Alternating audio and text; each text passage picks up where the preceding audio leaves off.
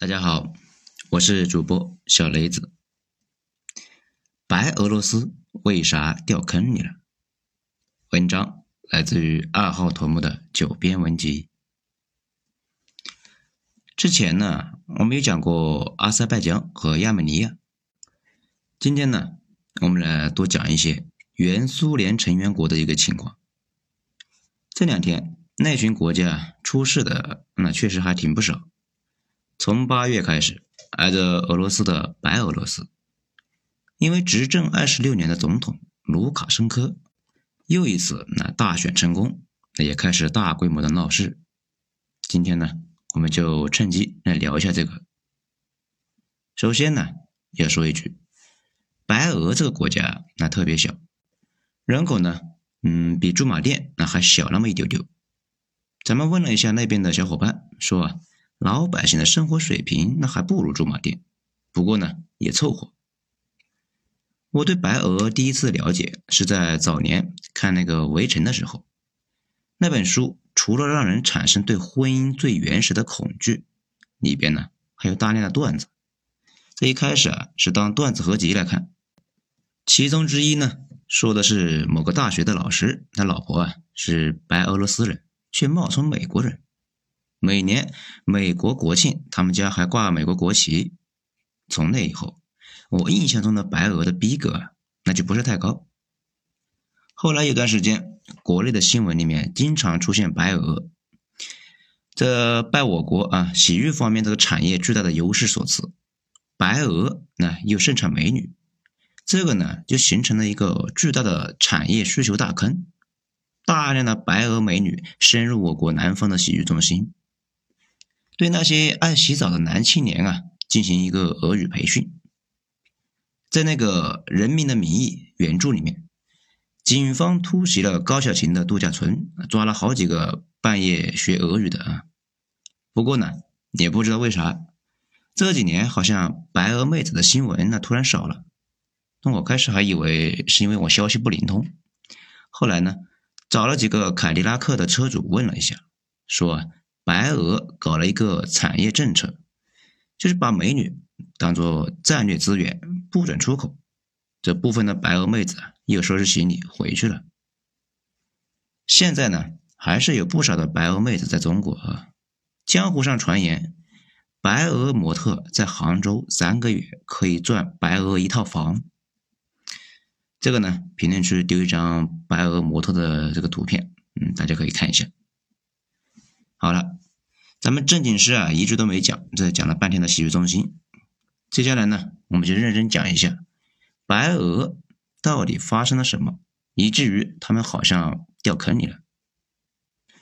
我们首先从那个解体后的白俄罗斯来讲，这个事情呢，依旧是孩子没娘。那说来话长，要从孩子他娘，也就是苏联开始说起。一九九一年。苏联那是碎了一地啊，变成了俄罗斯一个大国和十四个小国，主要呢集中在东欧和中亚那一块。当时呢，除了在二战时期被强行兼并进这个苏联的波罗的海三兄弟之外，剩下的十二个呢刚分家的兄弟，那觉得哎，咱们风风雨雨过了六七十年了，谁都沾过光，那也都吃过亏，纠缠不清那才是爱呀。多少呢？还有些余情未了，而且呢，突然间就要独自闯世界了，心里啊，那多少有点慌，所以啊，就搞了一个独联体的一个松散组织，这十二个国家也被称为独联体国家。到今天呢，苏联解体，那马上就要三十年了，独联体国家呢过得都比较一般，那好几个都直接退群了，可能呢，觉得跟这些老街坊们一起玩也没啥前途。特别是在处于俄罗斯和西方之间的那么几个，左右为难，老百姓那经常是以上街闹事为乐呀，动不动就来游行，这一处理不好，就还容易整出个革命来。这两年呢，乌克兰那不就率先跳坑里了吗？这个呢，小伙伴就可以发现，白俄罗斯的地理位置不是很好，东接俄罗斯，南连乌克兰，北边呢。这是一直和俄罗斯有仇的波罗的海三兄弟，西面那则是没事就爱作死的大波波，非常直观的就能够感受到，白俄罗斯是俄罗斯面向欧洲的一个重要的缓冲地区。一听白俄罗斯这个名嘛，就感觉俄罗斯的关系非常深呢。事实上，那也非常深。由于我国翻译的问题，其实啊，俄罗斯应该叫做罗斯，白俄罗斯应该叫做纯罗斯。看这个名字就知道。白俄在强调自己的纯洁性，顺便呢鄙视一把被蒙古人征服过，并且拥有一百七十个少数民族的大俄罗斯。白俄罗斯老早啊就被俄罗斯帝国给吞并了，一直到一战之后，白俄先是宣告独立，成立共和国，然后啊以加盟国的身份加入了苏联，成为了苏联的一部分呢。啊，这一点相当重要。这呢。成了苏联自爆之后，白俄罗斯能够实现独立的合法依据。教员说过：“革命不是请客恰饭，十月革命呢，也不是简单的一声炮响后就有无产阶级当家做主了。”事实上啊，十月革命之后，新的苏维埃政权那几乎是面临着四面楚歌啊。除了国内的一些大量反对势力。还有一大票想要浑水摸鱼捞好处的外国武装干涉，甚至呢，连美国都从海参崴登陆跑来分一杯羹呢。三年的苏俄国内战争把白俄罗斯脆弱的经济体打的是稀巴烂，最重要的耕地面积减少了百分之三十六点五，粮食呢和生活用品的供应那出现了巨大的问题，称得上是三步一小偷，那五步一强盗。处处是难民。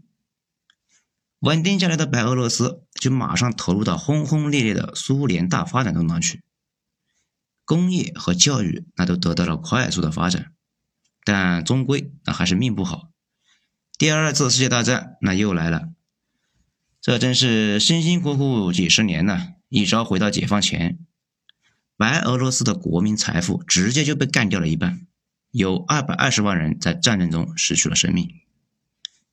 终于呢，听到战争结束，白俄成功的从一个落后的农业国发展成为一个工农业较发达的地区。一九八零年，其工业产值比一九四零年增长了二十八倍。凭借熟练工的数量优势和地理交通便利，机器制造和金属加工领域啊取得了长足的发展，并且呢，成为了白俄罗斯的一个支柱产业。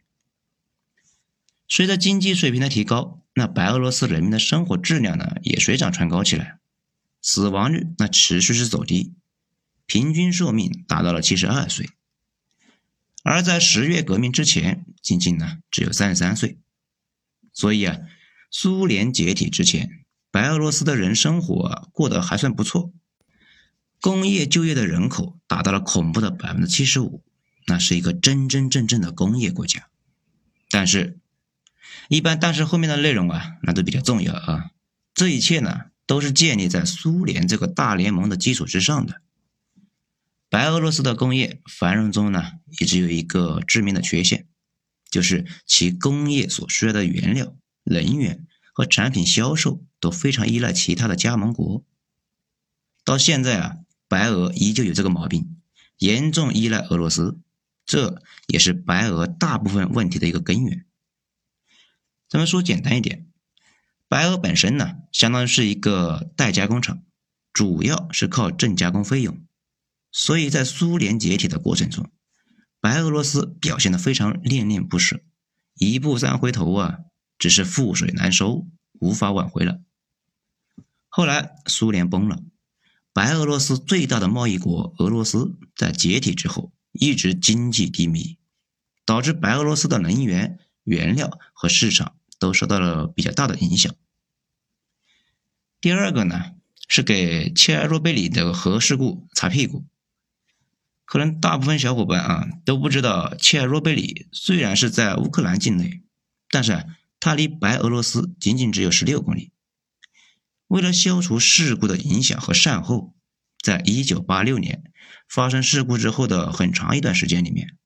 白俄罗斯每年都要把财政的预算的百分之二十到二十五用在擦屁股上面，总之吧，流年不利，加上前苏联那刚崩溃那会儿，激进的一个休克疗法，熬到了一九九四年，白俄罗斯的通货膨胀率达到了恐怖的百分之二千二，全国百分之六十的人口在最低生活标准以下生活，白俄罗斯经济下滑的速度在这一年达到了百分之一十二点九的顶峰，白俄罗斯的经济就来到了生死线。国内人民呢，对政府那是极度的不满，并且在私有化的过程中，金融寡头那获得了大量的财富，大规模的游行和罢工那是此起彼伏，要求呢彻查腐败、实行改革的呼声那也是越来越高。按照他们斯拉夫人的传统啊，这个时候就需要一个强人出来收拾一下这个烂摊子，如果出不了，那就得一直烂下去。卢卡申科，那就是在该年就被选为白俄罗斯的首任总统。只是当时啊，没有人会想到，至今为止，白俄罗斯就没有第二个总统。卢卡申科开创了迄今为止长达二十六年的总统生涯。咱们再来说卢卡申科的市场社会主义。咱们的老卢同志呢，出生在一九五四年，那也就是周总理参加日内瓦会议的那一年。小时候家里很穷啊，托了苏联大力发展教育的福，来上了个大学，一不小心呢就改变了自己的人生。毕业后的老卢成为了一名军人，在基层农业的领导工作中啊表现的非常出色，还在莫斯科那开了一个先进的经验推广会，戴上了大红花，成为了全苏的楷模。这个政治资本那不是一般的丰厚啊，很快。老卢就被选为白俄罗斯人民代表，成了白俄罗斯高层的一员。一九九三年，老卢当选白俄罗斯反腐败一个委员会的主席。三十九岁的老卢呢，真是意气风发，觉得搞个小官小吏的这一点意思也没有，就握着个刀子直接奔着国家元首去了。这就跟韩国的那些检察官似的，相当的猛啊！也因此赢得了反贪斗士的美名。一九九四年，白俄罗斯的新宪法那是千呼万唤始出来，确定了白俄罗斯走三权分立的体系，总统为国家元首。借着自己呢在民众心中积累的良好形象，老卢成为了白俄罗斯的第一位总统。从基层干上来的老卢呢，对白俄罗斯的实际情况那非常了解。理论联系实际的能力，那也相当的深厚，所以上台之后就面对国内的严峻的经济环境，紧紧抓住了白俄罗斯社会的两大矛盾。第一个矛盾呢，就是人民的吃饭和就业问题。这老百姓为啥闹事呢？那还不是因为吃不上饭，找不到工作吗？马上就要饿死的人去偷东西，肯定不是单纯的思想教育那就能够教育好的呀。老百姓只要温饱就有保障，生活有盼头，那就不会闹事。老实上班，能不愁吃穿住的话呢？没人闲了蛋疼的会去闹事啊！毕竟闹事比种地上班可危险多了呀。老卢做的第一件事情就是叫停了基金的私有化，通过政府大力的介入的手段来扭转经济的颓势。并且大幅度提高居民最低工资和社会福利的待遇，强制压低粮食和奶制品的价格，斥巨资补贴穷苦人。混乱的白俄呢，慢慢的趋于稳定。老卢呢是自诩不相信共产主义，那也不相信资本主义。毕竟社会主义刚搞完，而资本主义国家呢也只有那么几个老牌的帝国那富得流油，其他的那还不如白俄。他要建立所谓的市场社会主义，这个讲白了就跟早年的日本差不多嘛。大企业都是国企，并且呢尽量给老百姓以福利，只是蛋糕本身就不太大，福利呢也会受点影响。白俄那教育是免费的，生孩子那还给钱，医疗那也是免费的。正常情况下，医疗免费基本不用怀疑会排大队。这奇怪的是，我问了白俄的留学生，说白俄几乎是不排队，医疗条件呢也很不错。这个呢倒是挺让我惊讶的。这也可能啊跟他们的人少有关系。有了解的同学呢，可以在评论区啊留下言说一下。这第二个呢，矛盾呢就是白俄罗斯的经济发展需要依靠国外的原料和市场，这个玩意没法解决。全欧洲都依赖俄国的能源，所以不可避免的，白俄彻底倒向了俄罗斯。从现在来看，老卢当初呢，确确实实是稳定了局面。一九九九年，白俄罗斯的经济就恢复到了一九九一年的水平。从一九九六年到两千零三年，白俄罗斯的经济年平均增长呢，达到了百分之五点九五。二零零五年，白俄罗斯的工业总产量是一九九五年的二点五倍，农业总产量是一点二倍，工资是二点五倍。老卢在推行自己的政策过程中啊，发现自己呢虽然是一国总统，但是做很多决策依旧啊不太好推行。议会呢没事就质疑自己啊是不是给自己捞好处，那还是准备卖国了。就像呢，当时大金毛要修墙，被议会那折腾的是欲仙欲死。一九九六年，已经通过扩编掌握了整个警察系统和主要媒体的老卢呢，提出了扩大总统权力的草案。此时的老卢在民众心中的威望那如日中天，而且呢，大家觉得这帮议会不好使，就会扯皮。民粹主义在白俄罗斯那很盛行。老卢的修宪草案得到了百分之七十点四五的选民支持，自此老卢获得了绝对的行政权，并且呢，让议会的监督变成了一个象征意义的。总统有权解散议会，但是议会呢无权弹劾总统，还获得了司法系统的人事任免权。不听话那就跟我滚蛋！这尝到甜头的老卢呢，仿佛一下子就打开了权力的魔盒。大家不是讲民主吗？只要我的草案被大多数人选择，那就可以解决问题了。把老百姓喂饱了，他们呢就会给我投票。通过提高社会保障和国家的福利来交换知识，成为老卢的神奇技能。这倒是跟沙特有点像。沙特呢，就通过给老百姓发钱来维持稳定。在争取民众支持的过程中，除了利诱之外，老卢麾下的警察那也没闲着。两千零一年，老卢成功的拿下了连任，并果断派警察大肆逮捕了投反对派的一个民众，留着你们五年后继续反对我吗？必须抓！按照白俄罗斯之前的宪法呀，总统那只能干十年。到了两千零六年，老卢那就要让位了。老卢的梦想啊，那可不只是只干十年呢。所以在二零零四年的时候。老卢那继续玩公投，提出了总统可以当三届的议案，而百分之五十九点一的选民呢支持这一议案。这个参加选票的是百分之七十三，这里面支持的决议的比例呢是百分之八十一。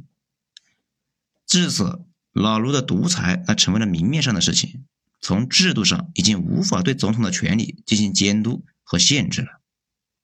而占经济主体的国有经济这个员工啊和其家人，则是老卢的最大票仓。两千零一年、两千零六年和二零一零年的总统大选中，老卢获得的支持率分别是百分之七十五点五六、百分之八十二点六和百分之七十九点七。那这些数据呢，和国有经济就业人口比例，那大致是相对应的。